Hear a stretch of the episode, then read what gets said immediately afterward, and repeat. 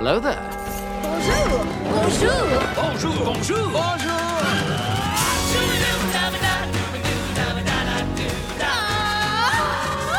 Vers l'infini et au-delà It's gonna be legendary. Good to see you too, Pop. Trois fois mille.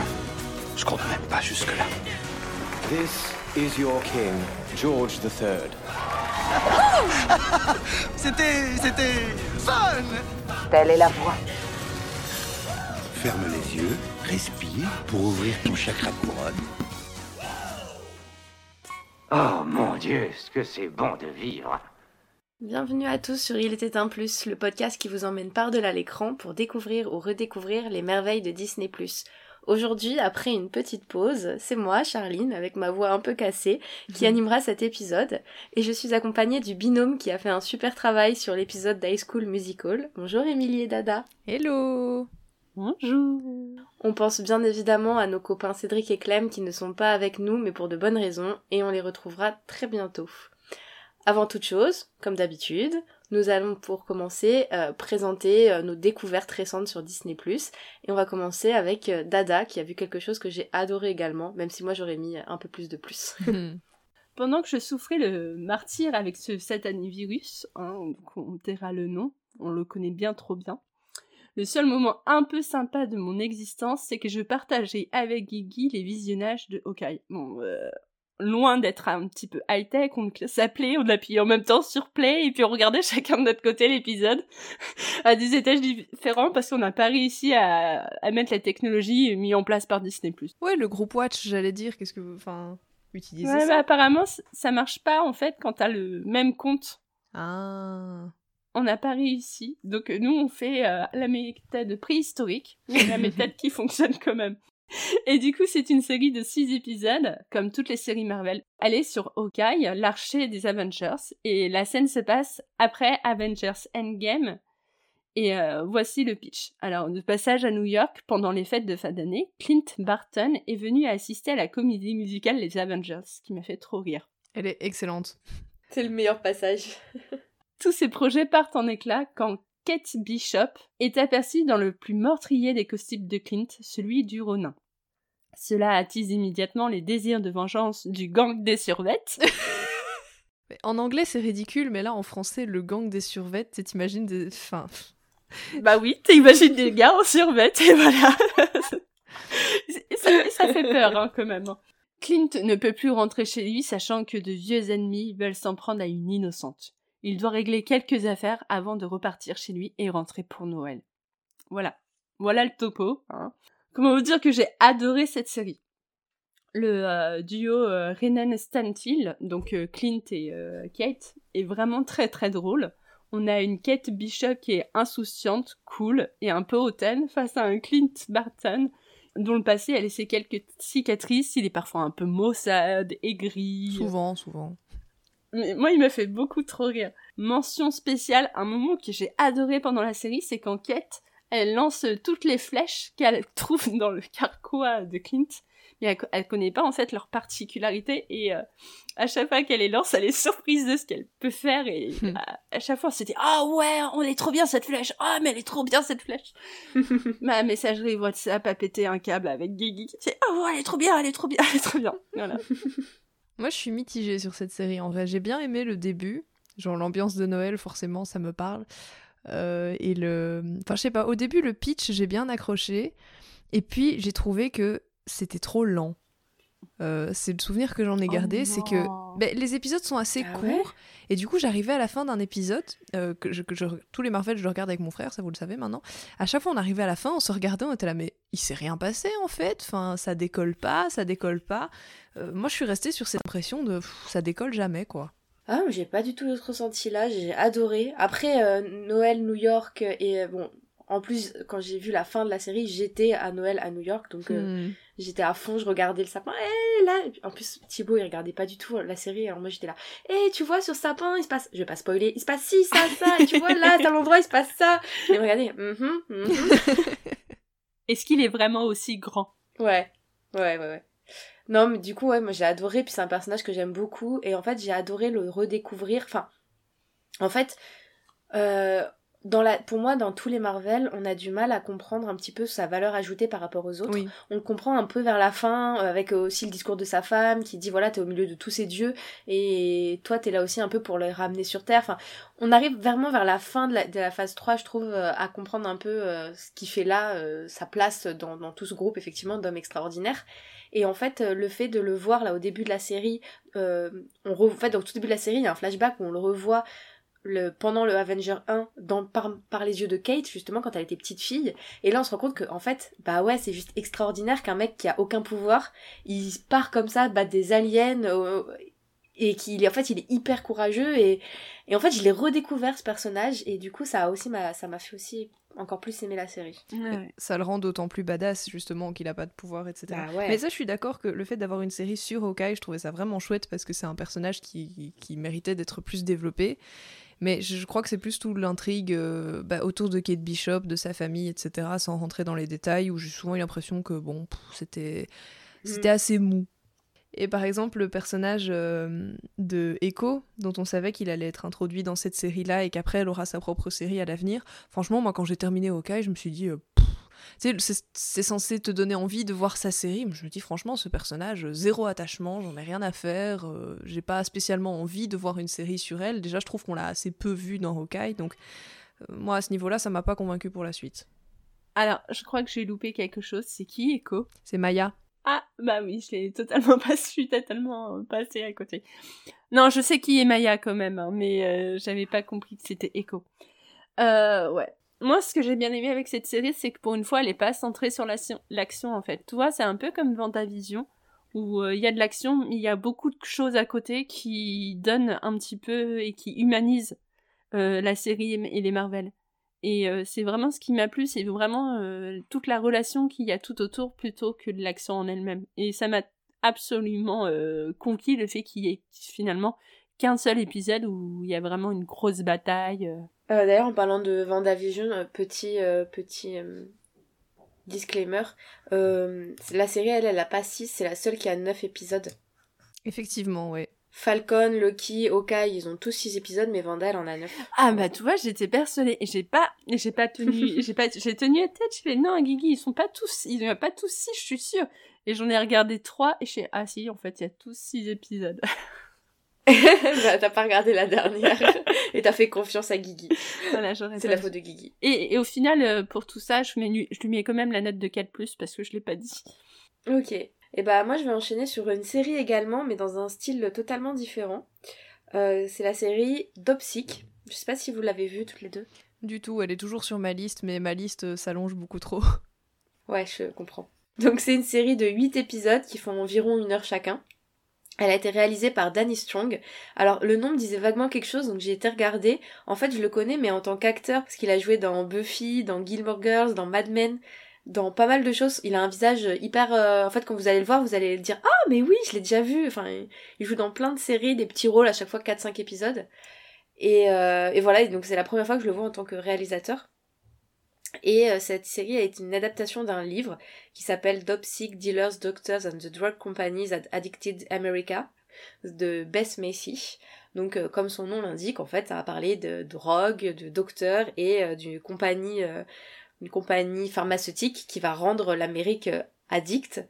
Euh, donc effectivement, voilà, ça parle de, de ça, d'une histoire vraie. Donc dans les années 90, euh, Richard Seckler qui qui est du coup euh, travaille dans une grande entreprise pharmaceutique, Purdue Pharma. Euh, il commence un peu sa croisade contre la douleur en décidant de commercialiser un nouvel antalgique euh, qui est un opioïde, mais il décide de de l'annoncer comme moins addictif que les autres de la même classe. Et du coup, bah forcément, il va essayer de le faire vendre à tous les médecins, dans tous les centres, etc. Avec des méthodes pas forcément très catholiques, on va dire et euh, en présentant comme un antidouleur vraiment efficace et euh, inoffensif. Donc on suit en parallèle en fait cette entreprise qui euh, essaye de le vendre, qui voilà que sa stratégie. On suit les commerciaux qui euh, le vendent à tout prix aux médecins et on suit particulièrement un des médecins, Samuel Phoenix, qui est interprété par Michael Keaton. Donc je pense que pas besoin de le présenter et d'ailleurs il a gagné un Golden Globe de meilleur pour le meilleur acteur dans une série dramatique pour ce rôle. Et euh, la série a été euh, nommée d'ailleurs aussi au Golden Globe, donc euh, voilà, c'est pas rien non plus.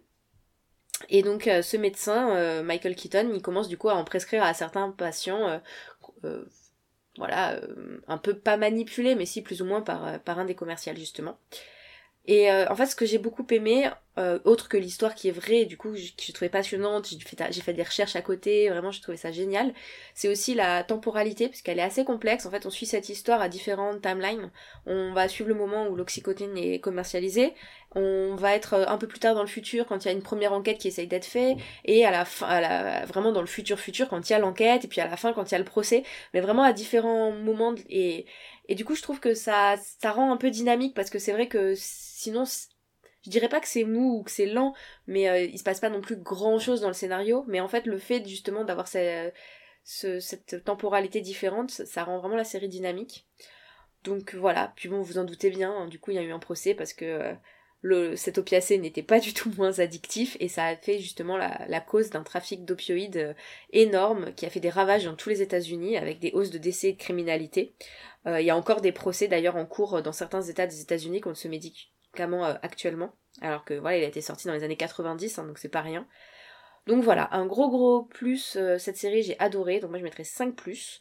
Euh, c'est une série dramatique, les acteurs jouent à la perfection, ça donne vraiment envie d'en savoir plus comme je l'ai dit. Et alors le petit bonus, autre que Michael Keaton, on retrouve également euh, Philippe Asso. Alors euh, peut-être que ça va rien vous dire, mais euh, c'est celle qui interprète euh, Elisa Shy- Skyler dans Hamilton de Lin-Manuel Miranda. Excellent. Et ça fait plaisir de la voir dans une série, quoi, voilà. C'était tout. Et voilà, t'as réussi. Ouais, mais en fait, c'est pas fait exprès. hein, parce que je voulais vraiment. la- quand j'ai pas... quand j'ai vu le premier épisode, je me suis dit, Oh, mais j'adore cette série. euh. Le... Quelques jours après, Michael Keaton a eu le, le prix, donc je me suis dit, bon, c'est sûr, j'en parle dans... Dans... Dans... dans Il était un plus. Et, euh, et en fait, elle a... je crois que je l'ai pas reconnue tout de suite. Au bout du troisième ou quatrième épisode, je me suis dit, elle me dit quand même vraiment quelque chose, cette fille. quand j'ai fait des recherches, je me suis dit, mais c'est pas vrai. Parce qu'elle elle ressemble pas du tout à Elisa Skyler. hein. Mais franchement, moi, cette série, elle est sur ma liste depuis longtemps. Mais en fait, je crois qu'à chaque fois, le soir, je regarde ma liste et je me dis, mais cette histoire va me déprimer, quoi. Tu sais, c'est l'aspect euh, on nous ment, on est euh, manipulé de partout, etc. Je sens que ça va me déprimer de fou si je regarde ça le soir.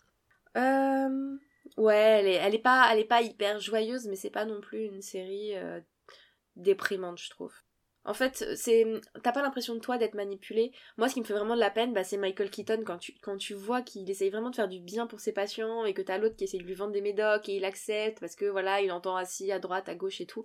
Et moi, c'est vraiment ça qui m'a fait de la peine de voir ce, petit médecin de campagne hyper mignon. euh, qui, qui du coup va le regretter toute sa vie parce que il va causer des des des des, des, des, des choses graves des, sans le vouloir voilà j'ai plus quand je regarde ça j'ai de l'empathie beaucoup d'empathie plus que de me sentir manipulée En tout cas, Philippe Assou, c'est un argument.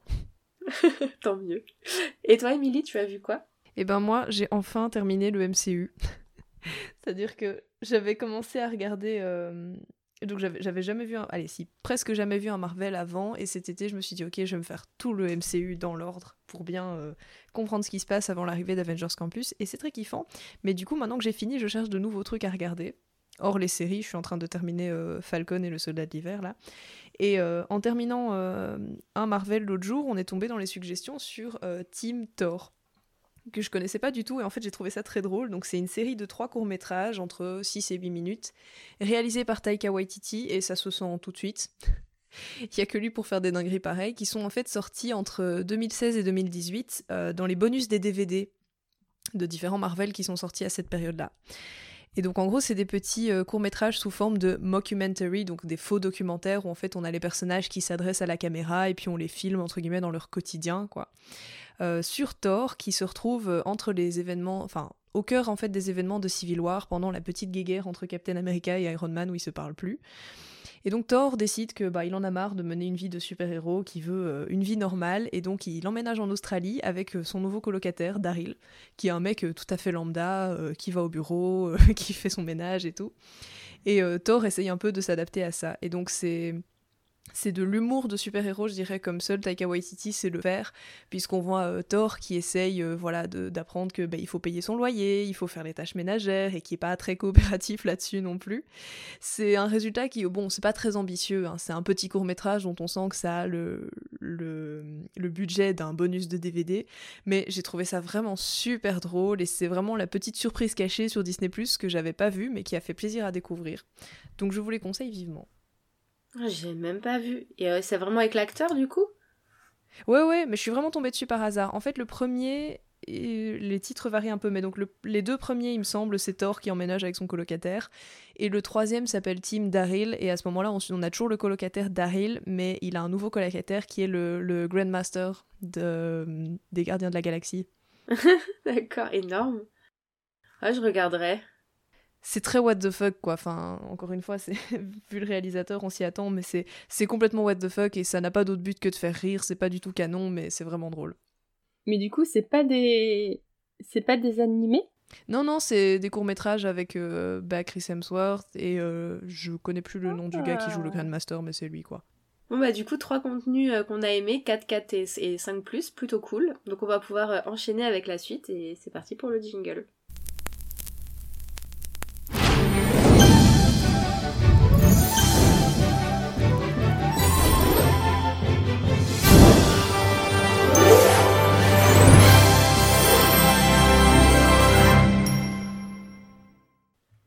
Alors, comme vous l'aurez vu dans le titre, le dossier du jour célèbre l'animation, puisqu'on va vous parler de plusieurs documentaires et making-of consacrés à l'animation chez Disney et Pixar que vous pouvez trouver sur la plateforme.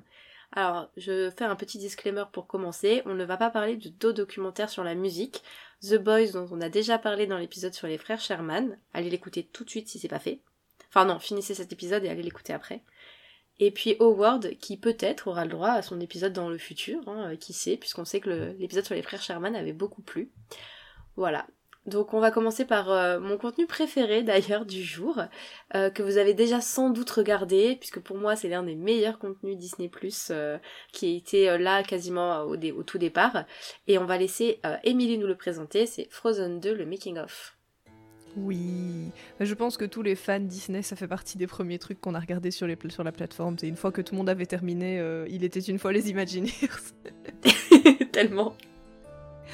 Mais donc pour ceux qui vivraient dans une grotte hein, ou qui auraient raté l'info, il s'agit du coup d'un making-of de La Reine des Neiges 2. C'est une série qui, retape, qui retrace pardon, euh, toutes les étapes de la création du film d'animation. Alors pas tout à fait toutes les étapes, on le prend pas depuis euh, le début, mais la série commence pile un an avant la première du film. Et en fait à ce moment-là, Disney travaille déjà sur le film de près ou de loin depuis trois ans, puisqu'on sait bien, il faut plusieurs années pour faire un film d'animation entre les premiers concepts et le produit fini. C'est une série de 6 épisodes qui durent entre 30 et 45 minutes, et en fait on suit principalement dans leur travail au quotidien les deux réalisateurs, euh, Jennifer Lee et Chris Buck, le producteur Peter Delveco et le couple d'auteurs-compositeurs Bobby et Kristen Lopez. Et on y voit euh, tout le travail d'équipe derrière, on part aussi à la rencontre euh, des animateurs, des musiciens, on y voit les, les stars qui font les voix originales aussi, donc on est vraiment dans les coulisses de la création du film d'animation. Ouais, d'ailleurs, euh, même si tu vois le duo Jennifer Lee et Chris Buck, je l'ai trouvé mais hyper a- attachant. En fait, j'ai adoré vraiment les suivre eux deux en particulier. Je trouve que c'est quand même une vraie ode au travail d'équipe euh, et à tous les artistes de Londres, tu vois, le Ouais. storyboard, animation, composition des chansons. Enfin, c'est vraiment, euh, je trouve, un bel hommage à, à leur travail qu'on voit pas forcément souvent. Ouais, leur duo est très chouette et tu sens qu'ils travaillent bien ensemble. Mais euh, moi j'ai un problème, en fait je le confonds. Je, je suis sûre qu'il y avait deux documentaires sur la Reine des Neiges euh, 2 au début de Disney ⁇ parce que il y a des images que je retrouve pas dans ce documentaire et euh, qui parlent de la Reine des Neiges 2. Et, et, et ça me perturbe parce que j'ai pas réussi à le retrouver encore sur, j'ai pas réussi à le retrouver sur la plateforme. C'est peut-être un bonus caché ou je sais pas quoi. Oui, j'allais dire, c'est pas dans les bonus du film, tout bêtement. Mais alors, nous on est en France, tu m'excuseras. Ah oui, c'est vrai. Ceci dit, c'est peut-être qu'il est arrivé en- dans les bonus du film et que du coup, on nous, on n'arrive plus à le retrouver sur la plateforme française. Est-ce que tu confonds pas avec euh, les cinq esprits, la légende de la Reine des Neiges 2 Mais c'est un making-of C'est euh... Un espèce de court métrage à 360 degrés, non? Un truc comme ça. ouais, un truc comme ça. Parce que moi, je me souviens tout d'un making-of euh, du... où euh, il y a un- déjà, il y a... on voit le détail de la scène où elle court sur la falaise pour plonger dans l'eau. Et bah, c'est dans celui-là. C'est dans euh, les coulisses de la Reine des Neiges 2. C'est celui dont on parle. Mais je l'ai pas vu cet épisode-là. Où euh, il y avait même euh, des gens qui écrivaient des lettres, ils affichaient les lettres au mur, en disant comme quoi c'était dans cette... Ouais, mais tout ça est dans le documentaire. J'ai regardé tous les épisodes et j'ai pas Ah, tu l'as revu là, c'est ça? Bah oui, je l'ai revu. Est-ce que tu n'aurais pas dormi pendant les épisodes? C'est bien Tu peux nous possible. l'avouer. On t'excuse hein, actuellement, mais bon. Bon, c'est pas grave. Je, je re-regarderai et si je le trouve, je me dirai Ah oui, c'est ça. Voilà. bon, ceci dit, euh, ce que j'aime beaucoup moi avec euh, cette série d'épisodes du coup, c'est que en fait, euh, la, le stress commence à monter et ça n'a pas été caché par Disney parce que d'habitude. Euh, on a l'habitude des, documentaires où c'est finger in the nose, tout va bien, il n'y a pas du tout de crise, etc. Tout se passe bien, tout est fluide chez Disney. Et là, en fait, on voit vraiment l'état de névrose que peut produire ce type de processus créatif. Les questions qu'on se pose, les mois de travail qu'on jette à la poubelle, à la déchiqueteuse. Bah, alors, je suis d'accord avec toi que dans, dans la série de La Reine des Neiges 2, effectivement, il montre beaucoup et il cache pas du tout ce côté. euh, bon, vers la fin du film, la moitié des gens sont en burn-out, ils travaillent 6 jours par, euh, par semaine. J'ai vu un extrait où c'est un des monteurs qui du coup forcément intervient plutôt vers la fin, où le gars expliquait qu'il se levait à 3h30 du matin tous les jours Ouais. Et que genre il venait, il faisait son sport et puis il était en train de monter. Je me disais mais quel fou. Mais je suis d'accord avec ça, mais par contre j'ai pas l'impression que d'habitude Disney essaye de, de montrer, enfin de, de cacher les difficultés du processus créatif. Pour moi, j'ai même plutôt l'impression qu'ils en font une force.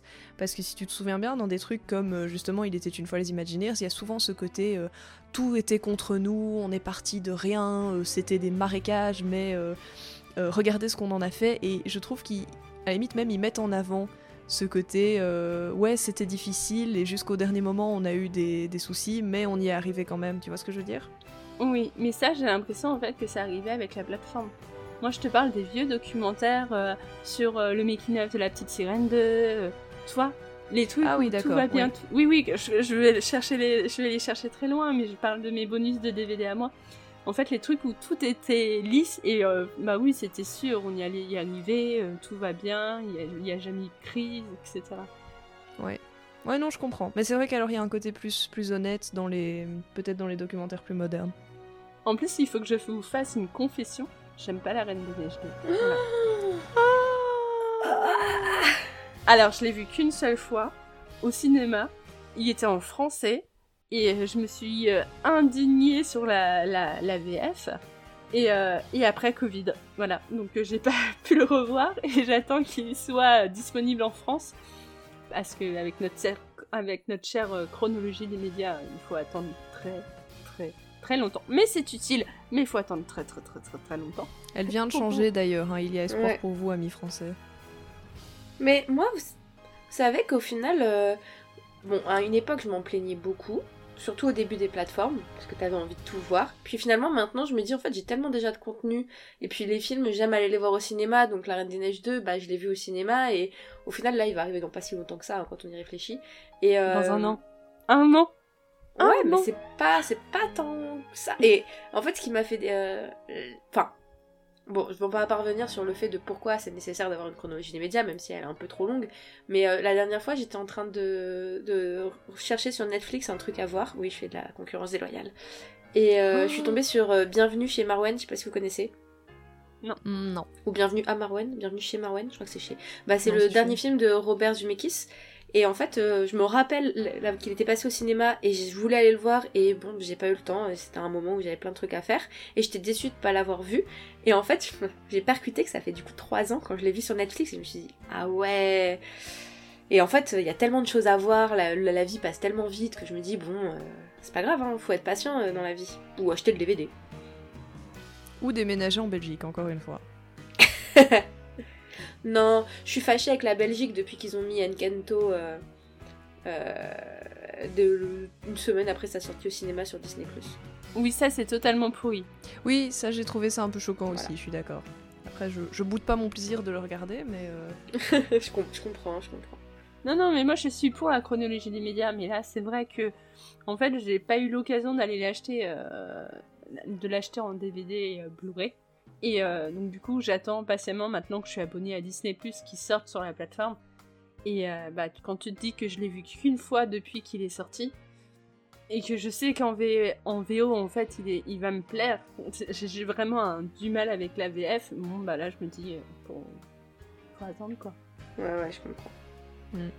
Bon, on va revenir sur notre sujet de base. Oui, hein. oui. Petite Oui, on est que trois, mais je sens qu'on va digresser toute la soirée. et, et- et donc, pour finir, en fait, euh, ce que j'ai bien aimé aussi dans ce reportage, c'est que, contrairement à Pixar, où- qu'on a déjà vu des reportages et donc on risque de reparler peut-être après, peut-être, euh, en fait, euh, le processus créatif, il est pas lisse et droit. Euh, ils arrêtent pas de faire des allers-retours. Ils ont pas encore la musique de fin, mais il reste un mois avant que le film arrive. Enfin, la musique, hein, je parle de la musique sonore, pas les, les chansons, la musique sonore. Euh, La bande son. euh, la bande son, pas les chansons. Les chansons, c'est créé dès le début, mais, mais euh, jusqu'à mois avant, en fait, ils n'ont pas la trame sonore du film, ils n'ont pas fait les orchestres, etc. Ils sont hyper à la bourre, alors que chez Pixar, en fait, ils ont, ça donne l'impression de travailler d'une autre manière, et donc du coup, je trouve ça très très intéressant de voir la, la confrontation des deux à travers les différents reportages. Ouais, mais je suis d'accord que ça m'a beaucoup surprise aussi, ce côté très de dernière minute. Euh, et même pour les chansons, hein, parce que tu disais elles sont écrites dès le début, mais ils reviennent très souvent dans la série, régulièrement sur la chanson euh, Show Yourself. C'est c'est quoi encore en... Je te cherche. Je te cherche, merci.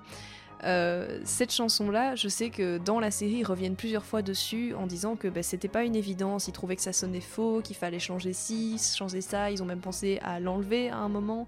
Euh, jusque tard dans le processus, ils doutaient beaucoup sur cette chanson-là. Et oui, tu vois que quelques semaines avant la deadline, il y a des scènes qui sont encore euh, 4-5 dessins alignés, quoi. C'est moi ça, me- pour euh, pour la grande maniaque de l'organisation que je suis, ça me donne des boutons, quoi. Tu vois, ils sont trop en retard.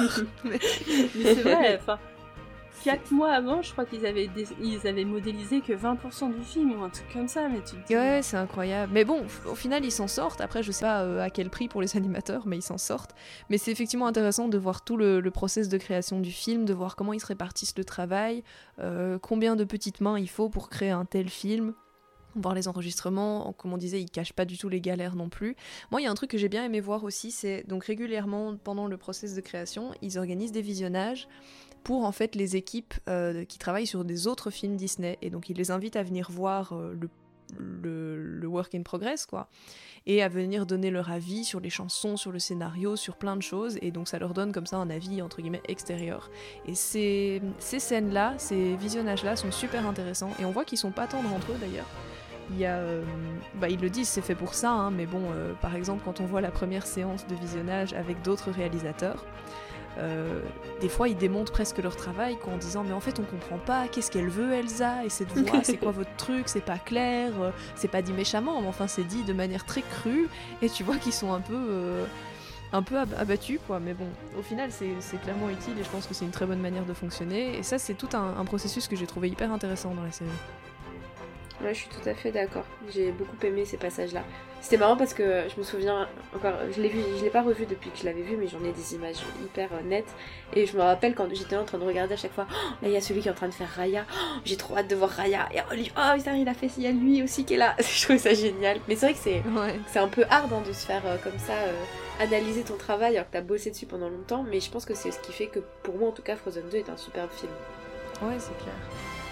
Puis tu sens aussi qu'ils ont une énorme pression au vu du succès du premier, je veux dire même de la hiérarchie, euh, la pression elle est là de partout, du public, euh, de, de la hiérarchie, je pense même eux, il y y a un peu ce côté de ok, on a fait un énorme succès, est-ce qu'on va réussir à réitérer ça ou est-ce qu'on va décevoir tout le monde avec ce deuxième quoi? Et ça, ça se sent énormément, je trouve, dans le travail que tout le monde a investi là-dedans. Et euh, moi, je me suis dit vraiment, en revoyant un peu euh, des extraits de cette série pour préparer aujourd'hui, je me dis, mais pourquoi on n'a pas ce making-of, mais sur d'autres gros films Disney, quoi, ce serait génial. Tellement. Après, ce qui est dommage, c'est qu'avec les films plus récents, malheureusement, bon, il y a beaucoup qui s'est fait à la maison, mais quelque part, c'était intéressant aussi, parce que je sais que pour Raya, ils avaient diffusé sur YouTube des petits making-of, etc., un peu plus courts, et je trouvais ça fascinant, par exemple, on voyait les acteurs qui enregistraient toutes leurs euh, lignes de dialogue chez eux, et moi, je pensais que c'était une version brouillon pour que les animateurs puissent travailler en attendant que. Non, non, en fait, c'est vraiment la version finale, quoi. Ils ont un matos qui a pas toujours l'air euh, hyper évolué. Il y en a qui enregistrent dans leur placard pour avoir une bonne isolation du son et tout. Enfin, ça fait vraiment très système D. Mais chacun a enregistré de chez soi. et c'est passionnant à regarder quoi. Non mais j'ai hâte de voir. euh, je sais que bah, c'était le lors du Disney Plus Day, ils avaient annoncé euh, qu'ils allaient faire deux documentaires making of un peu de ce style, je crois, sur euh, Oui, Turning Red et Lightyear. Donc j'ai j'ai hâte de voir ce que ça va donner. Ouais, je sais pas si ce sera des séries complètes, je doute qu'on en ait encore euh, plein d'autres des comme ça, mais déjà un making-of d'une heure, euh, je trouve ça hyper intéressant. Oui, c'est ça. Et Marvel aussi, euh, je sais qu'ils ont, parce qu'on en a déjà pas mal parlé aujourd'hui, je sais qu'ils ont sorti, je sais plus comment ça s'appelle, Marvel Rassemblement, un truc comme ça, où il y a à chaque fois un making-of d'une heure pour les, les films plus récents. Ça aussi, c'est génial, quoi. Je trouve c'est c'est à ça que sert Disney Plus aussi. C'est voilà, il y a le film ou l'œuvre en soi, et puis on sait que voilà, les fans, euh, ils aiment toujours bien en avoir plus, et donc avoir comme ça des documentaires, des coulisses, euh, les making-of, les petites anecdotes et tout, c'est génial. Ah mais tellement. Bon, on va passer au prochain euh, documentaire, qui est, on a, parlé, on en a parlé un petit peu, The Pixar Story, réalisé par Leslie Iwer- Iwerk, Iwerk, je saurais même pas le prononcer, c'est la honte. Et euh, il s'agit d'un documentaire d'une heure trente sur l'histoire des studios d'animation Pixar. Donc faut savoir qu'une première version a été créée au festival du film de Sonoma en 2007, avec une diffusion en salle limitée plus tard cette année-là, et ensuite ça a été repris par euh, Stars aux États-Unis. Et euh, ailleurs dans le monde, on a pu le retrouver en DVD en 2008 dans le cadre d'un coffret de films Pixar. Et puis ensuite, il a été inclus en bonus sur les éditions spéciales DVD et Blu-ray de Wally. Et puis bon, bah voilà, quand Disney Plus est arrivé, euh, on le retrouve sur Disney Plus. Alors j'ai été très très mauvais élève parce que c'est le, celui que le seul document, le seul contenu d'aujourd'hui que je n'avais pas vu et que je m'étais dit je vais le regarder et en fait euh, je l'avais vu parce que je l'avais vu si il y a très longtemps au tout début mais j'en ai aucun souvenir contrairement à, à Frozen 2 le making of et du coup je n'en ai quasiment aucun souvenir donc euh, Dada Emily je vous laisse la parole. Alors pour Leslie, euh, c'est Leslie Iwerks et en fait si je me dis pas de bêtises, c'est la petite fille de Hub Iwerks qui a dessiné Mickey. Euh, petite fille ou peut-être euh, petite euh, nièce ou... Mais en tout cas c'est la même famille quoi. Tu te disais bien que Eworks, ça te disait quelque chose. non je savais que le nom Iwerks je me suis dit pas Leslie mais ça me- mais oui je suis bête. Je fais du fact-checking en direct. Oui, c'est sa petite fille. D'accord Voilà. super. Et pour revenir à Pixar, donc c'est un documentaire qui retrace assez linéairement en fait bah, l'histoire des studios Pixar.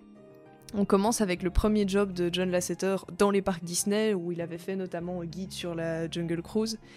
Et ils interviewent pendant tout le documentaire bah, des figures majeures des studios, euh, Lasseter, Pete Docter, Steve Jobs, George Lucas, Andrew Stanton, un peu tous les gros bonnets qui ont fait Pixar, qui se retrouvent dans ce documentaire et ça c'est génial, on sent que Leslie Iwerks a eu accès à plein de personnes intéressantes qui forment un documentaire super sympa. Je trouve ça vraiment intéressant que le documentaire soit finalement très centré sur John Lasseter, parce que je trouve qu'il n'y a pas beaucoup de contenu sur lui. Et euh, on voit vraiment aussi tous les grands événements qui jalonnent la, sa vie chez Pixar, en commençant par la, sa démission chez Disney. Et on voit vraiment que tout n'est vraiment pas rose jusqu'à la création de son entreprise et jusqu'à la fin, même Toy Story 2, on voit encore que c'est pas vraiment ça. hein. Ouais, bah c'est encore une fois un documentaire, euh, comme on disait, un moderne qui ne se cache pas, ou en tout cas qui, qui essaye de ne pas se cacher sur euh, les galères que représente la création d'un studio, etc. Euh, sans pour autant que ça soit, parce qu'on parlera de d'autres documentaires plus tard qui sont un peu plus critiques, un peu plus acerbes, on va dire. Je trouve que le ton est plus, comme, euh, comme je disais tout à l'heure, un peu... euh, ouais, c'était dur, mais euh, malgré tous les obstacles, on l'a fait, tu vois. Et à la limite, ça te donne encore une meilleure image de Pixar parce que tu te dis, oh mon dieu, ils ont ils ont fait face à tellement d'obstacles et ils ont quand même réussi, tu vois ce que je veux dire Oui, mais pour le coup, là, tu vois, par rapport à la Reine des Neiges 2, moi je l'ai pas du tout pris comme ça. Euh, en fait, le reportage sur euh, Pixar, j'ai euh, j'ai surtout pris on était des geeks, ça n'a jamais été fait, on était assez fous pour le faire, donc on le fait. Ouais, Tu vois? ouais, ouais. C'est- vraiment, en fait, c'est vraiment, euh, ça donne vraiment l'impression qu'à l'époque, c'était une bande de geeks qui adoraient jouer aux ordinateurs, enfin jouer, on, on se comprend, hein, qui adoraient utiliser les ordinateurs, qui étaient à face euh, aux, animateurs classiques de chez Disney, qui eux, leurs les ordinateurs leur faisaient peur parce que c'était l'intelligence artificielle, que ça allait remplacer les humains, etc. Alors qu'en fait, c'est Hmm. juste un outil qui permet de- d'exercer sa discipline et d'aller beaucoup plus loin. Et du coup, c'est vraiment très très drôle, je trouve, le parallèle entre les deux. Et euh, ouais, moi j'ai vraiment eu l'impression qu'en fait, Pixar est né euh, de la bande de geeks qui a voulu euh, un jour euh, créer un logiciel pour pouvoir aller au-delà de ce qu'ils pouvaient faire avant. Et, ça, ça m'a fait vraiment rire parce que justement, enfin, personnellement, dans mon métier, c'est un peu la même histoire. Il y a les plans 2D où tu traces à la main, c'est toujours le feutre contre l'ordinateur. Et, et, et, retrouver ce parallèle-là, même dans les studios d'animation euh, style euh, Pixar Disney, ouais, ça m'a fait vraiment très très rire.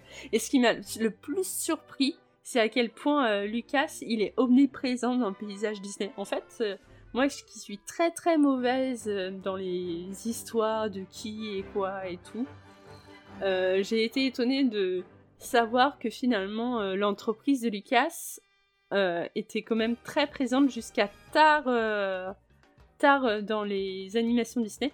Je crois que d'ailleurs ils, ils ont, euh, ils ont aidé à faire la bande son de de de de, de...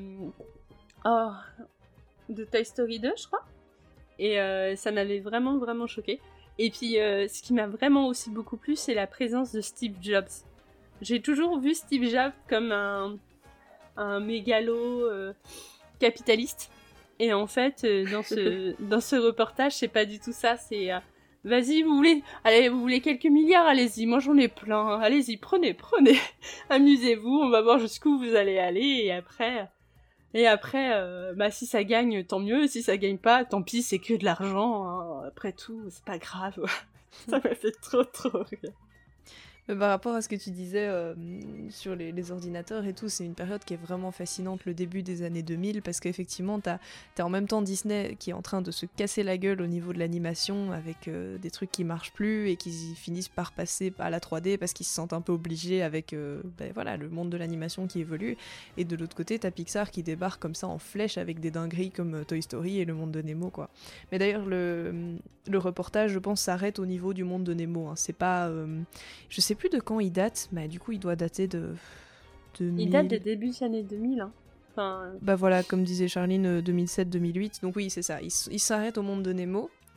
Mais c'est une période qui est vraiment fascinante, tout ce, ce développement de la 3D, le fait que bah, Pixar, ils sont le fer de lance de ça, alors que Disney, ils, sont, ils étaient un peu en retrait jusque, jusque plus tard. Il y a tout, vraiment tout cet accent qui est mis sur le passage à l'animation 3D, qui est super intéressant et qui est même un peu euh, technique, peut-être pour les plus passionnés de, d'animation ou de, technique, on va dire. Et j'ai bien aimé que. euh, j'ai trouvé le reportage hyper bien construit aussi. Moi, je suis toujours un petit peu moins fan de documentaires par rapport à tout ce qui est fiction. Mais là, pour le coup, j'ai trouvé que c'était linéaire, mais c'était pas embêtant façon cours d'histoire. Euh, Il y a des interviews comme ça, de, on l'a dit, de plein de personnages essentiels dans l'histoire de Pixar qui sont super intéressantes, qui sont exclusives. Et il y a vraiment un rythme qui est bien construit, où euh, je crois qu'il dure 1h20, un truc comme ça. Franchement, je les ai pas sentis passer, quoi. Contrairement euh, au documentaire suivant. On est obligé d'en parler parce que je pense vraiment qu'il peut trouver son public et qu'il peut plaire à certains. Donc c'est important qu'on en parle, mais il a pas fait l'unanimité chez nous. il s'agit de Frank and Holly, qui est euh, le documentaire biographique sur Frank Thomas and Holly Johnston. Euh, qui est- le documentaire date de 1995, donc je pense que c'est ça aussi qui, qui fait qu'il a un rythme assez lent, assez particulier. Ah ouais, j'avais pas fait le rapprochement. Ah bah quand même, hein. je pense que ça joue forcément. Ça fait plus de 20 ans. Ça fait Ouais. un, un quart de siècle.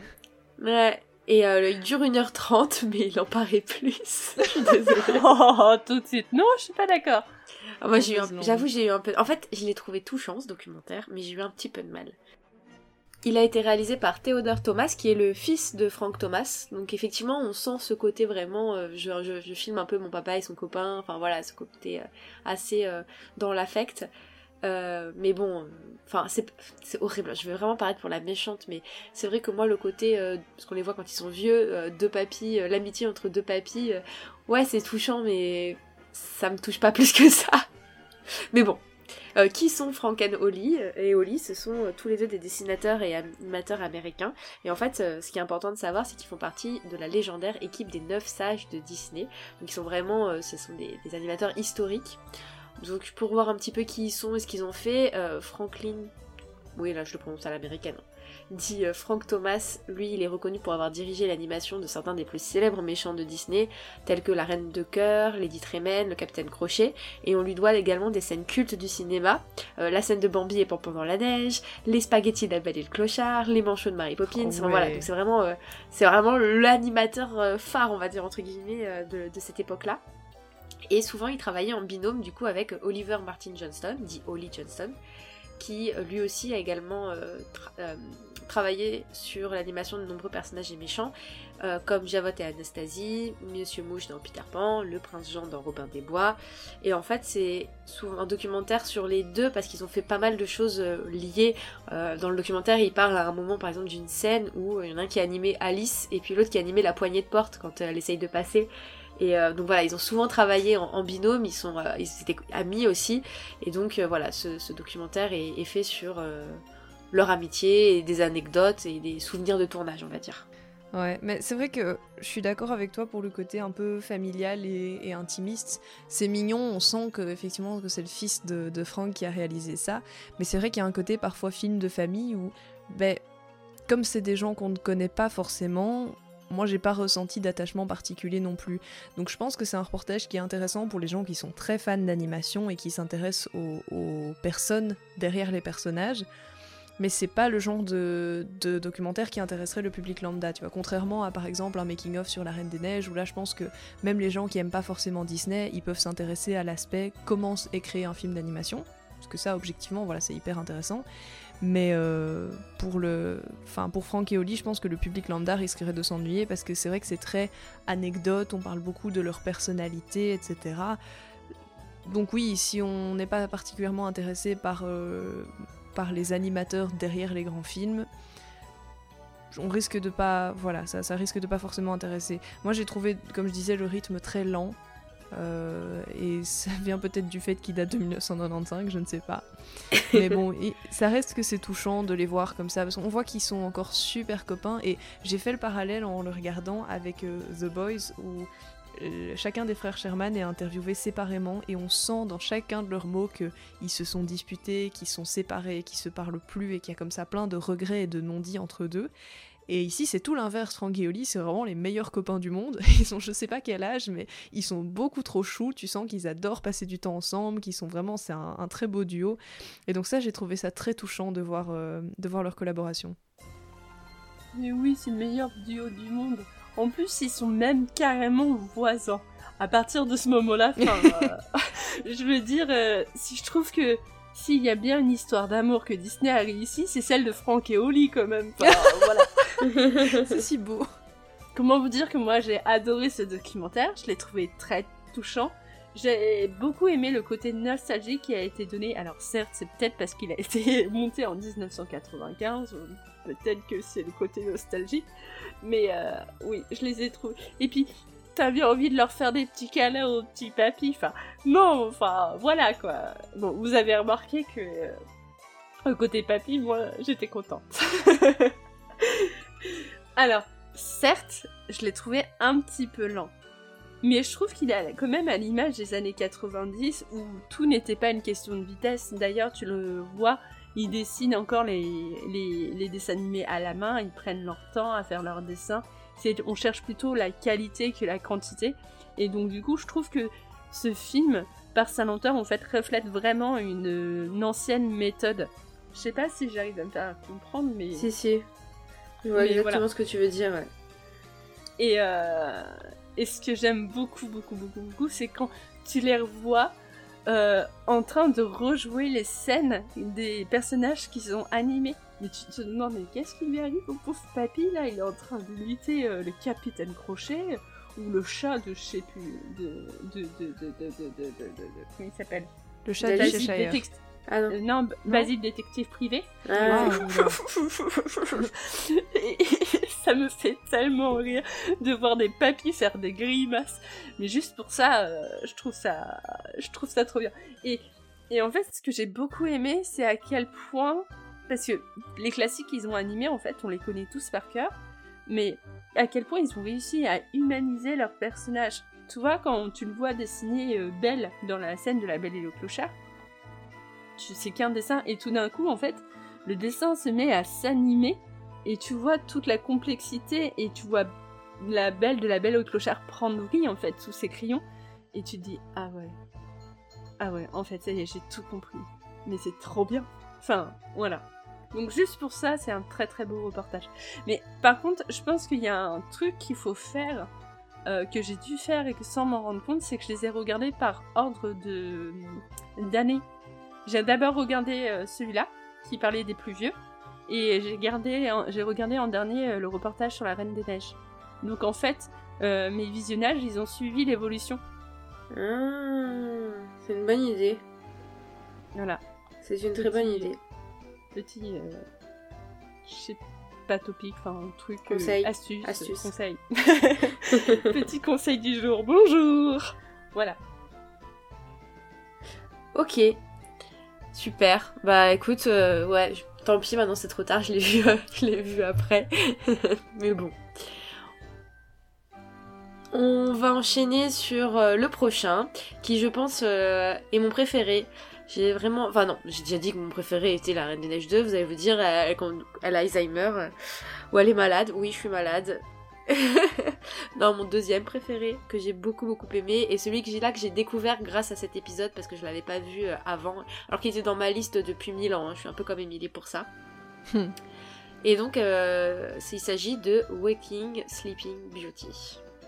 C'est moi qui vais vous le présenter et juste avant, je vais vous faire une confession. Je croyais qu'il parlait de la belle et la... de la belle au bois dormant. Tu vois, Sleeping Beauty, euh, je me suis dit. Euh, il ne parle pas de la belle au bois dormant. il parle justement de comment euh, Disney se réveille et euh, sort son deuxième âge d'or justement après les, les petits papis euh, de Franck et Oli. Alors résumé. donc du coup c'était c'était le c'est celui qui est venu à- dans à- j'ai d'abord regardé Franck et Oli et après j'ai regardé celui-là. Donc vous voyez la transition parfaite. Du coup j'avais l'impression de connaître l'histoire de Disney et de la suivre au jour pour jour. Alors du coup c'est un documentaire de 2010 d'une heure trente sur l'histoire de l'animation chez Disney et réalisé par Don Han, le célèbre producteur des studios. Il raconte comment ceux-ci sont passés du Dark Age suite à la mort de Walt, période où la compagnie y suit pas mal de revers et enchaîne les échecs qui font penser que l'âge d'or de l'animation est révolu, à une ère plus glorieuse appelée la Renaissance Disney, entre 84 et 94, les meilleures années. Qui se voit, elle, auréolée de succès avec des œuvres cultes comme euh, La Belle et la Bête, euh, La Petite Sirène, et le bien sûr surcoté Le Roi Lion. Comment? Je m'attendais pas à ça. J'ai jamais vraiment aimé le roi lion, mais tu vois, c'est c'est les, c'est les animaux qui parlent et tout, ça fait un peu peur. Euh, documentaire clairement sans concession sur les studios où personne n'est épargné ni enjolivé. On y retrouve une certaine réalité brute qui fait du bien, qui est rafraîchissante et je dirais même enrichissante car dépouillée de l'habituel Magic Touch Disney. Tout le monde s'en prend plein la gueule et ça c'est trop trop bien. et euh, et On dit ça. et t'as l'impression qu'en fait tout le monde va se faire virer. Fran- franchement, t'as l'impression que euh, demain Disney met la clé sous la porte et euh, quand tu vois euh, qu'ils sont en train de nommer des directeurs style Michael Eisner et tu connais la vie de pas mal de fans de Disney sur Michael Eisner, tu dis oh putain, oh putain ça sent pas bon. Parce que moi je la connaissais pas avant en fait cette histoire de Disney. Bon je savais qu'ils étaient prospères maintenant, mais je savais pas par quoi ils étaient passés avant en fait. Et je me dis oh putain, oh putain, qu'est-ce qu'ils sont en train de faire? S'ils savaient, s'ils savaient. Et puis c'est ouais. Du coup j'ai beaucoup ri devant euh, leur, euh, leur leur détresse. je suis désolée.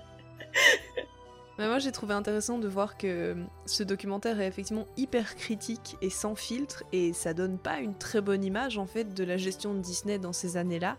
Et euh, je trouve ça marrant de voir que Disney assume totalement ce reportage, qu'il le met sur sa propre, plateforme et il y a un peu un côté euh, oui oui dans ces années-là c'était la merde, regardez. Enfin, je trouve ça assez, euh, je sais pas, honnête. Euh, ça expose vraiment une période un peu, un peu sombre, un peu. En fait, c'était l'époque où tout marchait bien dans l'entreprise, sauf l'animation qui était vraiment reléguée au second plan et qui se cassait la gueule. Or que quand on y pense, l'animation, c'est un peu le centre de tout le business model de Disney, puisque si tu crées pas de, nouveaux films, t'as pas de nouveautés dans tes parcs, t'as pas de nouveau merchandising, euh, les gens n'adhèrent pas à la marque Disney, donc c'est vraiment le centre de tout quoi. Et c'est l'époque où ils étaient complètement laissés de côté. Et effectivement toutes les, tensions entre Eisner et Roy Disney, entre la vieille génération des animateurs et les jeunes qui débarquent, euh, tous les, animateurs qui crachent sur Katzenberg et qui font des caricatures dans son dos, enfin c'est une époque qui est super marrante et il y a un côté euh, documentaire. euh, fait par des jeunes comme ça avec peu de moyens, mais qui est super intéressant et qui est très très authentique. Ouais, non, je suis totalement d'accord avec vous. En fait, j'avoue, c'est un petit guilty pleasure, mais j'ai bien aimé ce côté linge, linge sale en public. Du potin, c'est du potin. Ouais, mais c'était ça, c'était hyper captivant en fait. euh. Oui, t'as raison, personne n'est épargné. Tout le monde en prend pour son Graal et franchement, soyons honnêtes entre nous, c'est quand même très drôle à voir. C'est peut-être la façon dont le documentaire est monté, façon un petit peu caméra embarquée, on s'emmène dans les coulisses. Du coup, il est ponctué d'images d'archives, de caricatures, de photos, d'interviews de d'autres émissions, d'enregistrements audio, de, des pubs, de- des protagonistes, les personnes qui veulent bien se faire voir, les personnes qui veulent enfoncer les autres pour mieux se faire voir.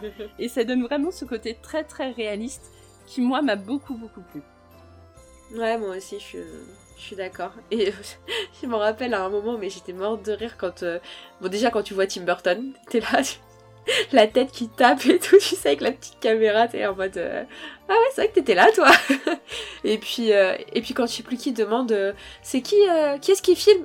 Oh, lui, c'est le caméraman John Lasseter. Ouais. Ah bah oui, rien que ça Tu, tu vois tous ces gens qui sont devenus des pointures de Disney et qui là sont juste des jeunes qui débarquent, peut-être limite premier boulot, genre coucou c'est moi. Exactement. C'est, c'est- en fait, c'est un peu une petite Madeleine de Proust, quoi, je trouve. Ce documentaire est vraiment sympa. Mais je pense que beaucoup de fans Disney l'ont déjà vu, mais, mais, euh, mais il est vraiment top. Et ce côté effectivement très authentique, avec plein d'images d'archives, et la voix de Don Han euh, en off, ça se prête hyper bien parce que du coup, t'as pas juste les images, t'as vraiment un peu l'explication derrière. euh, et, et je, trouvais ça, je trouvais ça top. Et euh, Clem qui avait préparé avec nous cet épisode avant de, de nous abandonner, et on pense fort à elle. Elle avait noté une citation et moi aussi elle m'avait interpellée parce que du coup j'avais pas mal réfléchi là-dessus. À un moment dans le documentaire, on voit Roy Disney, alors le fils du frère de Walt, qui dit au moment de sa démission de la compagnie en 77 le cœur de la compagnie et sera toujours l'industrie du cinéma. C'est du cinéma que naissent les idées qui génèrent les nouvelles attractions dans les parcs et les nouvelles promotions. C'est la nouveauté perpétuelle qui caractérise la société. Et je trouve ça hyper intéressant en fait de voir euh, que cette volonté de baser l'expérience parc euh, sur le nouveau contenu cinéma était déjà présente et l'est encore maintenant puisque on voit en fait toute cette guerre avec euh, bah, les, attractions Marvel qui arrivent, enfin les, rethé- les rethématisations, etc. Et, et je sais que souvent les fans sont pas du tout pour et puis au final on se rend compte que bah, à l'époque eux ils avaient cette volonté là donc qu'est-ce qui est le mieux? Est-ce que c'est mieux d'avoir euh, des choses inédites au parc? Est-ce que c'est mieux effectivement de voir ces films chouchous à l'intérieur? Et, je trouve que c'est sympa de voir que cette préoccupation au final ne date pas d'aujourd'hui. Bah, ça rejoint un peu euh, ce qu'on disait tout à l'heure avec euh, si tu as pas de nouveaux films d'animation, tu n'as plus de Disney puisque c'est la base de leur, de leur fonds de commerce, on va dire. Et honnêtement, quand on y pense, je pense que les attractions entre guillemets pas basées, enfin non pas, pas, entre guillemets d'ailleurs, retirez les guillemets, euh, les attractions qui sont pas basées sur des films, euh, je sais pas, je pense à euh, Tiki Room, It's a Small World, Carousel of Progress, des trucs comme ça, finalement ça plaît aux fans pour le côté nostalgique. hein, c'est surtout ça qui joue. Mais je pense que si aujourd'hui à Disneyland Paris on t'annonce une nouvelle attraction qui n'a rien à voir avec un film ou une franchise qu'on connaît, je pense pas que les gens vont être très emballés. Quoi. Il faut être réaliste aussi. Ce qui fait, euh, ce qui fait évoluer et grandir le parc aujourd'hui, et pas seulement les parcs, hein, on disait aussi, c'est le merch, c'est la télé, c'est tout ce qui dérive en fait des nouveaux films. Euh, c'est essentiel. En tout cas, l'industrie de l'animation, ça reste pour moi la base du, du fonds de commerce de Disney. quoi. Et de toute manière, de toute manière, on voit très bien que finalement, euh, euh, les parcs sont pas faits pour les grands fans de Walt Disney, hein, ils sont faits pour les grands fans de, manière générale. Et qu'est-ce qui plaît le plus à un grand fan et qu'est-ce qui est la première vitrine qu'un grand fan voit de l'entreprise? Bah, C'est ce qu'il regarde au cinéma, c'est ce qu'il regarde à la télé et c'est ce qu'il regarde en DVD chez lui. Enfin, au bout d'un moment, faut pas chercher plus loin. hein. Si tu veux séduire les générations de maintenant et, euh, un public lambda, et bah tu sors des trucs qu'il connaît. On, euh, on s'éloigne un peu du sujet, mais c'est pas grave parce que c'est intéressant. Mais euh, je pense pas qu'il faut non plus voir les franchises comme euh, le mal absolu, parce que finalement, regarde si tu prends une franchise comme Marvel, Marvel ils ont créé un univers en toute une série de films, de séries, de courts métrages, de, trucs à côté, etc. Et c'est un univers qui est prolongé et qui est encore plus développé par la suite dans les parcs. Ou si tu prends l'exemple de Galaxy's Edge là qu'ils ont ouvert en, en Californie, c'est en Californie, hein. Disney en Floride. Galaxy's Edge Je crois qu'il y est dans les deux. Il est dans les deux, non? Ok. Mais pour l'exemple de Galaxy's Edge, si je me trompe pas, euh, voilà, il y a l'univers de Star Wars qui est développé euh, à travers les films, les, les- les comics, les romans et tout ce que tu veux. Et les parcs, c'est encore une prolongation de ça, puisqu'ils créent voilà, un nouvel univers, euh, un nouvel endroit, avec sa propre histoire, etc. Donc, pour moi, c'est pas une mauvaise chose de dire, ah, on crée des attractions qui sont toujours basées sur des films. Bah oui, mais c'est un peu le prolongement des univers que tu crées dans les salles de cinéma. Moi, je trouve ça, je trouve ça beau, en fait. Non, je suis d'accord. Et moi, je me rappelle, il y avait un, un moment, enfin, quand j'étais ado, on disait beaucoup que le parc n'était pas rentable euh, pour, euh, pour Paris. Enfin, en tout cas, le parc Disneyland Paris n'était pas rentable. C'était vraiment un truc qui ressortait, qui ressortait. Et l'argument principal en mode oui, mais c'est pas grave, puisque au final, l'entreprise n'est pas en perte, hein, loin de là. Et c'était l'argument oui, mais en fait, ça permet que les gens, entre deux films Disney, soit, euh, soit restent Disney, restent dans l'univers, en fait, grâce à ce parc, et du coup, aillent au cinéma. Et que c'était en fait la vitrine de Disney pour euh, faire que les. Et pas l'inverse, entre guillemets, pas les cinémas qui font qu'on a envie, du coup, pas les films qui font qu'on a envie d'aller dans le parc, mais l'inverse. Ah oui, le Mais sens c'est- les parcs te rappellent Ouais. que... Ouais. que t'es fan bah, ça Disney s'alimente et te donne ta petite hein. dose. Et... Oui, je pense... et donc du coup voilà c'est ça. Je Moi je me rappelle vraiment qu'à cette période-là, c'était l'argument principal dans tous les articles quand ils disaient euh, le parc n'est pas rentable. C'était cet argument-là qui était avancé et en fait au fur et à mesure, moi je me rends compte que c'est vraiment les deux qui, ça, comme tu dis, ils s'alimentent l'un l'autre. Et Bah, d'ailleurs, euh, Oui, vas-y. Euh, je, disais, euh, pour rebondir à ce que tu dis, et d'ailleurs, euh, si je me trompe pas, avant l'arrivée de Michael Eisner, pour histoire de revenir sur notre reportage, hein, quand même, en fait, les seuls personnages et franchises Disney qu'on voyait, c'était les vieilles princesses qu'on voyait du temps de Walt. Donc euh, Cendrillon, la Blanche-Neige, etc., qu'on voyait pendant les parades. Et depuis l'arrivée de Michael Eisner, qui n'a pas fait que des mauvaises choses, quand même, il a fait d'ailleurs notre parc à nous, hein, c'est le plus beau parc du monde. Et, euh, en fait, c'est Eisner qui a remis euh, au goût du jour euh, la parade en réincluant des, des franchises contemporaines à l'intérieur, justement pour ramener ces fans Disney qui boudaient un petit peu les parcs à l'intérieur des parcs et pour revendre aussi l'animation qui était un petit peu boudée puisqu'elle était en période de crise. Non, mais c'est ça. Bah, regarde aujourd'hui, par exemple, tu prends le dernier Disney qui est sorti, Encanto. Les gens, enfin les, fans et même les moins fans, une fois que t'es sorti du cinéma, que t'as vu Encanto, qu'est-ce que t'as envie de faire? Bah, t'as envie d'acheter du merch avec Encanto. T'as envie de pouvoir rencontrer les personnages dans les parcs. T'as envie de pouvoir réécouter la musique. T'as envie éventuellement de voir un spectacle basé là-dessus dans les parcs. Et donc voilà, c'est les deux s'alimentent l'un l'autre. Et quand tu vas voir un spectacle du roi Lion euh, à Disneyland Paris, après ça va te donner envie euh, d'aller revoir le dessin animé, d'aller revoir le live action, ce qui est une très mauvaise idée car ce live action est mauvais. Euh, d'acheter des t-shirts du roi lion. Enfin ouais, c'est un peu l'art d'avoir tous ces aspects de l'entreprise qui s'alimentent les uns les autres pour toujours te rappeler à ces univers là quoi.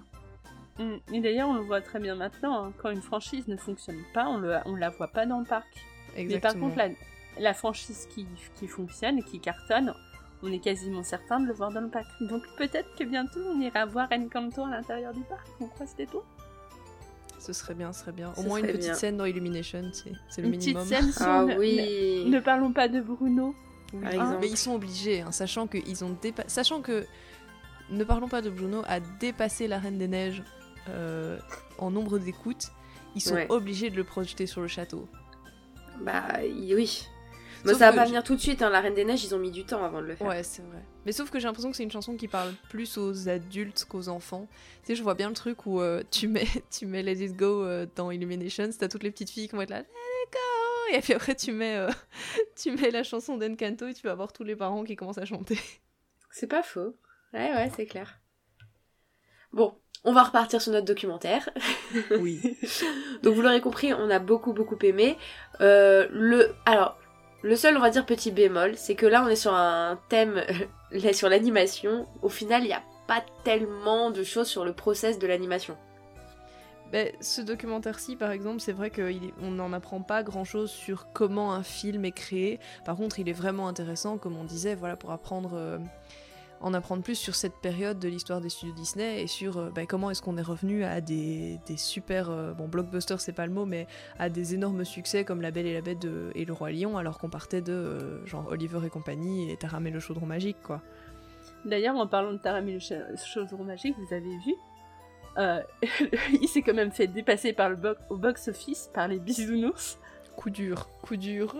Ouais, je comprends pas parce que moi j'ai bien aimé Taram et Chaudron Magique. Un peu sombre, Jamais. mais. Je pense qu'il faisait peut-être un petit peu trop peur pour les enfants. Ah, peut-être. On- Donc on vous l'avez compris, euh, c'est un film à mettre dans votre, euh, enfin un film, un documentaire à mettre dans votre watchlist. Il a fait vraiment l'unanimité chez nous, et euh, vous pourrez trouver quand même des petites anecdotes assez intéressantes. Le dernier contenu dont on va vous parler, et oui, ce sera un épisode assez court final, alors qu'on tergiverse beaucoup. hein.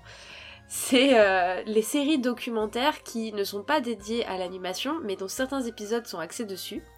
Donc euh, on a pour commencer la série documentaire Une journée à Disney qui se concentre sur des personnalités travaillant pour la Walt Disney Company. Et du coup si vous voulez chercher l'animation, on a l'épisode 1 euh, consacré à Eric Goldberg qui est un animateur. Dans l'épisode 7, José Zelaya qui est un caractère design. Dans l'épisode 26, Jérôme Ranft, sculpteur Pixar. Ça, c'est Dans l'épisode ah ouais, vraiment. dans l'épisode 32, Mark Smith, responsable storyboard. Ou encore dans l'épisode 43, Ashley Gurkai... Oh, je ne saurais même pas prononcer. Gurditch? Gurditch Ashley Gurditch, qui est euh, Imagineer, responsable recherche et développement. Donc voilà, c'est une série assez rapide à regarder, il n'y a qu'une seule saison, les épisodes durent entre 7 et 10 minutes, alors il y a beaucoup d'épisodes, mais ils sont tous assez intéressants, et vous pouvez facilement voilà, essayer de piocher ce qui vous intéresse, donc là on est dans l'animation, donc on parle de cela. Est-ce que vous les avez vus, vous en avez pensé quoi vous? Alors je suis en train de faire du fact-checking en direct parce que moi je me souviens d'avoir été frustrée que il manquait une partie des épisodes mais au milieu c'est du style on passait directement de l'épisode 18 à l'épisode 32 quoi. Donc je suis en train de regarder si c'est toujours le cas. Mais euh, en attendant de trouver ça, euh, moi j'ai trouvé ça super chouette, j'ai vu tous les épisodes, je trouve c'est le genre de truc qui se regarde facilement comme un court métrage, c'est quand t'as 10 minutes que tu sais pas trop quoi regarder, et surtout ça permet d'avoir un aperçu de l'incroyable diversité des métiers euh, qui font vraiment la Walt Disney Company, il y a de tout quoi, il y a un- tu vas avoir un sculpteur, un pâtissier, un ingénieur euh, qui te crée une attraction, et puis juste après le mec qui accueille les gens dans les Main Street Vehicles par exemple, c'est vraiment génial, et c'est je dirais juste assez long pour jeter un œil à ces différents métiers et sans pour autant rentrer tout à fait dans les détails. Bah moi justement c'est ce qui m'a manqué tu vois. Alors je suis d'accord avec toi sur le côté très vite consommable, car les épisodes ils sont courts et assez exhaustifs, mais c'est quand même beaucoup trop court pour moi. Je suis toujours à la recherche de plus d'informations, etc. Et euh, bah des fois je fais mais non mais là t'as pas tout dit, mais c'est pas possible, tu peux pas t'arrêter, moi j'en veux plus. Et après tu passes à l'épisode suivant sur un type qui n'avait rien à voir avec le premier. Alors je trouve ça chouette parce que du coup t'as un florilège d'épisodes t'as une multitude de métiers et ça te ça t'en apprend vraiment plus sur la franchise. Mais euh, des fois, toi, t'aimerais avoir des petits bonus sur le gars. Sur ce gars-là, là, tu vois. Celui-là qui te plaît et que tu voudrais savoir plus ce qu'il fait. Alors, priorité au direct, donc euh, je suis allée vérifier euh, sur Disney ⁇ les épisodes qui n'étaient pas disponibles sont apparus entre-temps, donc miracle. Je, je suis sûre que ça, je l'ai pas rêvé, il y a eu une période, en tout cas en Belgique, où ils nous- on avait un trou dans la liste d'épisodes. Non, je te jure. Je, demande à- je me demande si Olivier en avait pas parlé dans un épisode aussi, si c'est le cas, Olivier, viens-moi en aide. Mais euh, du coup, non, mais du coup, je suis joie parce qu'il y a genre 12 épisodes que j'avais pas vus et je vais pouvoir me faire plaisir ce soir. Bon, du coup, je reprends. Et ce qui m'a beaucoup plu, c'est par contre, en fait, euh, t'as 3 ou 4 minutes sur chaque personnalité, et quand euh, deux ans après, tu as déjà vu cette série et tu re- regardes tous les épisodes, tu fais Ah oui, toi, je me souviens de toi, je me souviens de toi, je me souviens de toi, je me souviens de toi. Ça veut dire qu'ils choisissent quand même des gens assez parlants et euh, dont la personnalité est forte pour qu'ils se gravent dans ta mémoire et que tu te rappelles de ce qu'ils faisaient. Là-dessus, on peut dire que cette série est vraiment un succès.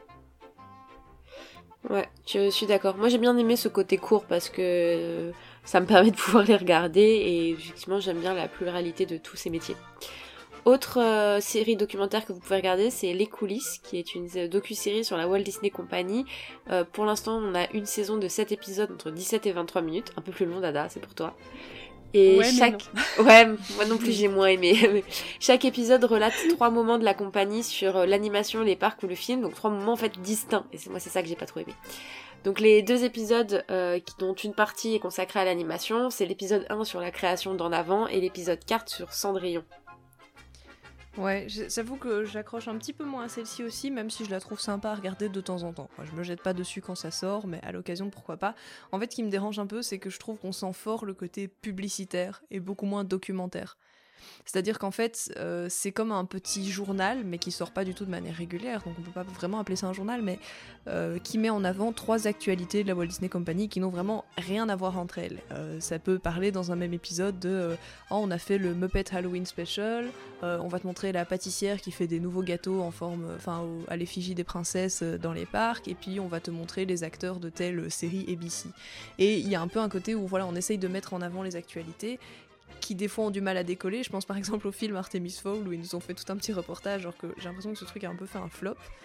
Donc c'est sympa pour voir un peu plus les coulisses. Moi j'aime bien les regarder de temps en temps. Mais effectivement, il n'y a pas de ligne directrice, il n'y a pas de rapport entre les trois sujets. Et souvent d'ailleurs, on n'est pas intéressé par tous les sujets. Donc moi à la limite, je vous conseille, regardez à chaque fois dans les titres, ils expliquent clairement les trois. Et euh, choisissez là-dedans ceux qui vous intéressent. C'est assez clairement délimité au sein de chaque épisode. Donc je pense pas que ça va intéresser de tout regarder, mais il y a des sujets intéressants euh, à retirer.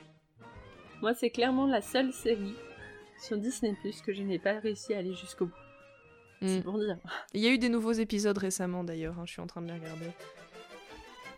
Ouais, mais en fait, je pense que c'est pas une série-série. En fait, euh, comme tous les épisodes sont vraiment différents, c'est ça. C'est vraiment, faut voir comme différents contenus et après piocher ce qui nous intéresse. Moi, je les ai pas tous regardés, hein. j'ai regardé que, effectivement, ceux qui m'intéressaient. Et je suis d'accord sur le côté un peu publicitaire. Enfin, du coup, ça m'a un peu saoulé et j'ai pas été transcendée. Mais je trouve qu'il y a quand même des, des choses intéressantes euh, qui en ressortent. Bah, tu vois là par exemple, je vois le titre de l'épisode 12, ça commence par Composer Encanto. Oui, Ah celui-là, il me- celui-là, il me parle. Il me parle. Ah le ouais, 14, celui-là, euh, Décoration de Noël Disney. Celui-là, un peu Ah, moins. Mais bah voilà. Les derniers, je pense que voilà, je vais regarder. Ouais, mais les derniers ont l'air assez sympas. Ça parle aussi de l'attraction Ratatouille qui vient d'ouvrir à Epcot. Je vois euh, Disney on Ice. Mais tu vois, au milieu de ça, par exemple, il y avait un sujet, je me souviens, c'était sur euh, le, le cartographe, enfin un des cartographes de National Geographic. Quoi. Le gars, il va en gros faire des treks dans la nature et il, il dessine les cartes National Geographic. Oui, c'est intéressant, pourquoi pas, mais bon, clairement, c'est pas mon sujet de prédilection, quoi. Mais on te fait, entre guillemets, passer la pilule au milieu de sujets un peu plus intéressants. Oui, en fait, c'est ça le truc, c'est que faut, faut, trouver ce qui, ce qui nous intéresse. Le dernier contenu dont on va vous parler euh, aujourd'hui dans les docu-séries, c'est Les coulisses de Pixar, qui est une série documentaire sur les personnalités qui font la réussite de Pixar. Cette série elle date de 2020, c'est il y a une saison de 20 épisodes qui durent entre 10 à 15 minutes chacun. Et j'avoue que moi je n'ai pas encore eu le temps de la regarder, honte à moi. Ah, moi j'ai tout regardé, c'est sorti. Ils sont sortis en quatre euh, packages, on va dire, en quatre ouais, dates. en 4 saisons en fait. Ouais, c'est ça. En fait, ils ont divisé en quatre thèmes. J'avais pas compris tout de suite, mais on le voit au début dans, dans le générique. La première, c'était une rubrique inspiration. Puis il y a eu cinq épisodes qui vraiment présentent des métiers originaux, dont par exemple euh, la, la chef pâtissière de chez Pixar. Oh oui, ou euh, celle, euh, comme- comment elle s'appelle déjà Tu sais, la dessinatrice Di- Di- ah, Dina Marsiglis, je crois. C'est celle qui conçoit les petits personnages. Elle fait les petits personnages en fil de fer, oui, de... Oui, qu'on voit après dans, dans Soul. Enfin, dans Oui. Soul, ouais. Elle a tellement de personnalité et la créativité, mais c'est- un truc de dingue. Elle est capable de construire des personnages avec des collages de textures, de matière et tout.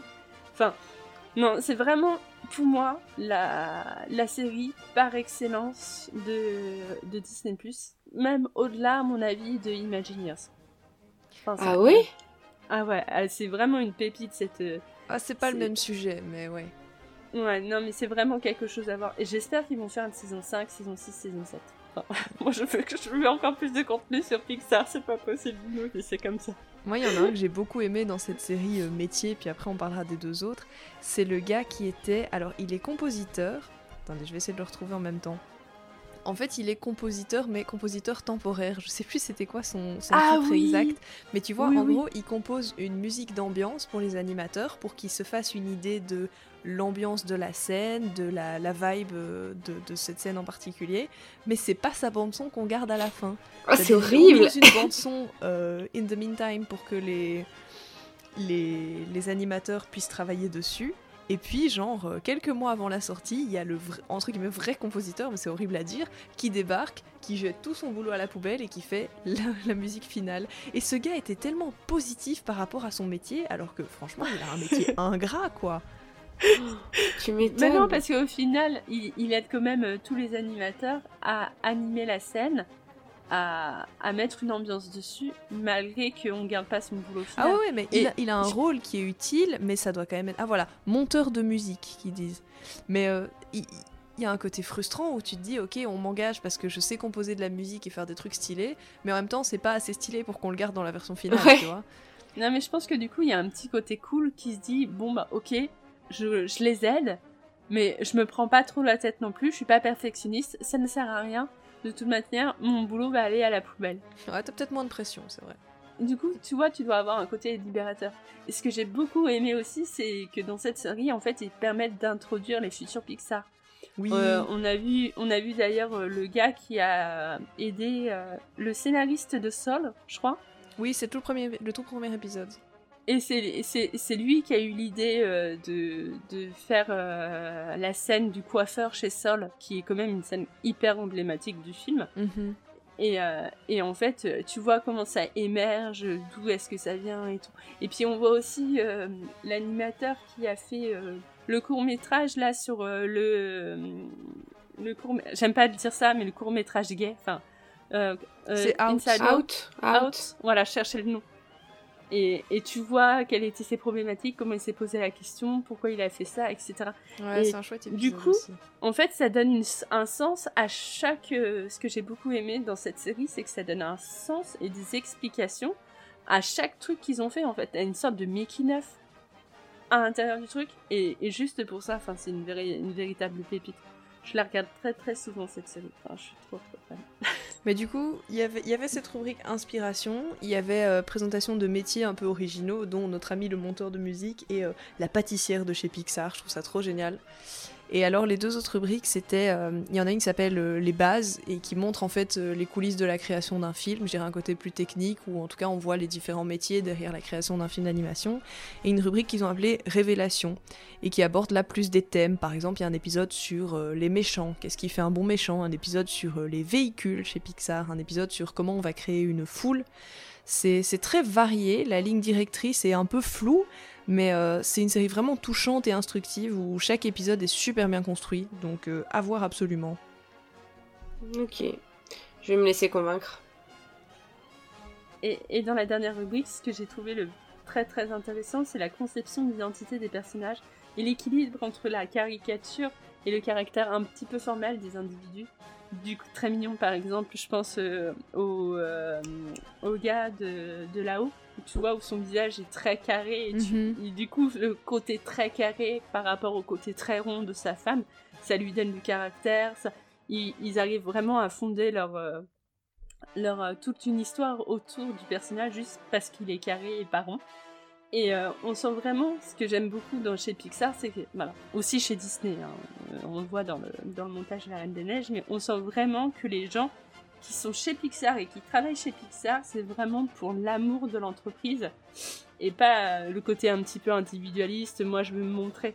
C'est vraiment l'œuvre et, l'entreprise avant tout. Et là-dessus, je trouve que c'est plutôt une force par rapport à ce qu'on peut voir chez, chez Disney, qui est, qui est moins mise en avant.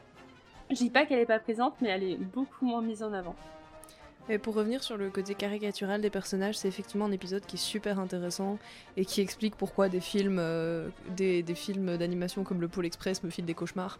Et en fait, ils expliquent vraiment que, voilà, avec l'animation en 3D, on peut se rapprocher, grâce à l'évolution aussi de la technologie, on peut se rapprocher de plus en plus euh, d'une animation qui paraît réelle. En fait, on peut créer vraiment des personnages très réalistes qui font très humains en 3D Mais en même temps, ils sont un peu trop lisses et trop parfaits pour des humains. Et c'est le problème qu'ils avaient au tout début avec Toy Story, hein, ce côté trop lisse. Et donc, le parti pris qu'ont pris euh, Pixar, mais bon, l'animation 3D en général, c'est de dire, ben, en fait, on va faire des personnages qui ont des, des aspects complètement exagérés et complètement anormaux qui font que du coup on voit bien, par exemple si on prend le Joe dans, Soul, bah, il a un nez qui est disproportionné, il a des doigts beaucoup trop longs, et donc on voit que c'est un humain, il a un côté mignon et attachant, mais en même temps euh, il fait pas très réaliste quoi, parce que le réalisme et le côté, euh, je sais plus bien comment ils expliquaient ça, mais le fait d'avoir un personnage qui nous ressemble fort mais qui en même temps est en 3D, ça crée un côté malaisant. Oui. Oui, en fait, ils arrivent à humaniser les, les formes caricaturales. Et euh, comme euh, euh, comme c'est dessiné et c'est assumé, en fait, ça nous choque pas. Ouais, exactement. C'est accepté. Et, et c'est vraiment très très fort de leur part. C'est vrai que tu regardes pas le. Comment il s'appelle? Dans là-haut, Karl, effectivement, tu vois qu'il est tout construit de manière toute carrée, mais en fait, finalement, tu n'y fais pas attention. Quand tu vois le personnage, tu vois, ah, c'est un vieux monsieur, ça te choque pas de, ah, il a une mâchoire carrée, alors que oui, en fait, il est complètement disproportionné. Oui, euh, ils ont mis aussi en relation les personnages des indestructibles, où tu vois que le super-héros, euh, euh, Monsieur Indestructible, il a une forme très enlevée, un, très exagérée pour dire qu'il a des grosses épaules pour supporter le monde, etc. Et, euh, et, et, ça nous va, en fait. On, l'a accepté. Ou tu regardes euh, la. Je pense notamment au dernier Pixar, là, qui, qui vous a pas plu. Euh, Lucas? Lucas, où justement euh, les formes elles sont pas exagérées, enfin, mis à part le, le, le visage très, très BD, les proportions elles sont normales et, et donc du coup, c'est aussi peut-être ça en fait qu'on a eu du mal à accepter parce que c'est beaucoup moins réaliste et c'est beaucoup moins mis en avant. C'est très simple et c'est c'est pas un truc qu'on a l'habitude de voir chez Pixar. Quand tu regardes les personnages en nombre, tu identifies tout de suite qui est le personnage. Euh, le V pour Monsieur Indestructible, le carré pour Carl, euh, la voiture pour Flash McQueen. Enfin, tout de suite tu vois une forme, tu, tu sais quel personnage c'est et, et c'est pas toujours mis en avant et du coup c'est un peu la force de Pixar. Et, et euh, pour euh, une découverte là que j'ai fait récemment, alors c'était pas pour cet épisode, c'était pour mon PC personnel, je voulais vous le mettre dans un visualise, dans visionnage récent, mais j'ai trop envie de vous en parler là tout de suite. Euh, c'est euh, Spark Story, donc du coup je trouve que c'est un peu l'extension de, de, de cette série c'est euh, c'est c'est on suit on suit les deux animateurs réalisateurs euh, de deux Spark Shots, euh, celui de la mamie qui aime le catch. Et la fille là qui, a réalisé les trois filles sous le menton qui s'appelle la vingtaine. Et et, et c'était enfin cette série ce film c'est une pépite tu t'en apprends plus sur les personnages, pourquoi ils ont fait comme ça, quels sont les animateurs. Et là-dessus, c'est vraiment une force. Pixar a vraiment des docus inégalables. Enfin, pour le moment, j'ai pas trouvé mieux. Ok, bah écoutez, je pense qu'on a fait le tour. Euh, franchement, c'était hyper intéressant de vous écouter parler des contenus que j'avais pas pu voir et euh, du coup, euh, ça me donne envie d'en regarder certains. Donc euh, j'espère que ça a été le cas pour, euh, pour tous nos auditeurs également. On espère que l'épisode vous aura plu. N'hésitez pas, hein, comme toujours, à nous faire un retour via les réseaux sociaux de Main Street Actu ou sur leur Discord. On est tous là, on parle beaucoup. Et euh, vous aurez toutes les informations dans la description de l'épisode. On vous donne rendez-vous, alors non pas le mois prochain cette fois-ci, mais le 18 février pour un épisode hors série sur l'offre originale de Disney ⁇ avec le retour de Clem et un charmant invité qui va remplacer notre ami Cédric, juste pour un épisode. Hein. Comme extrait de fin, un petit passage de Frank Holly qui va vous faire travailler votre anglais, puisque on ne l'a pas précisé, mais la plupart de ces contenus sont en VO sous-titré, ne nous en voulez pas,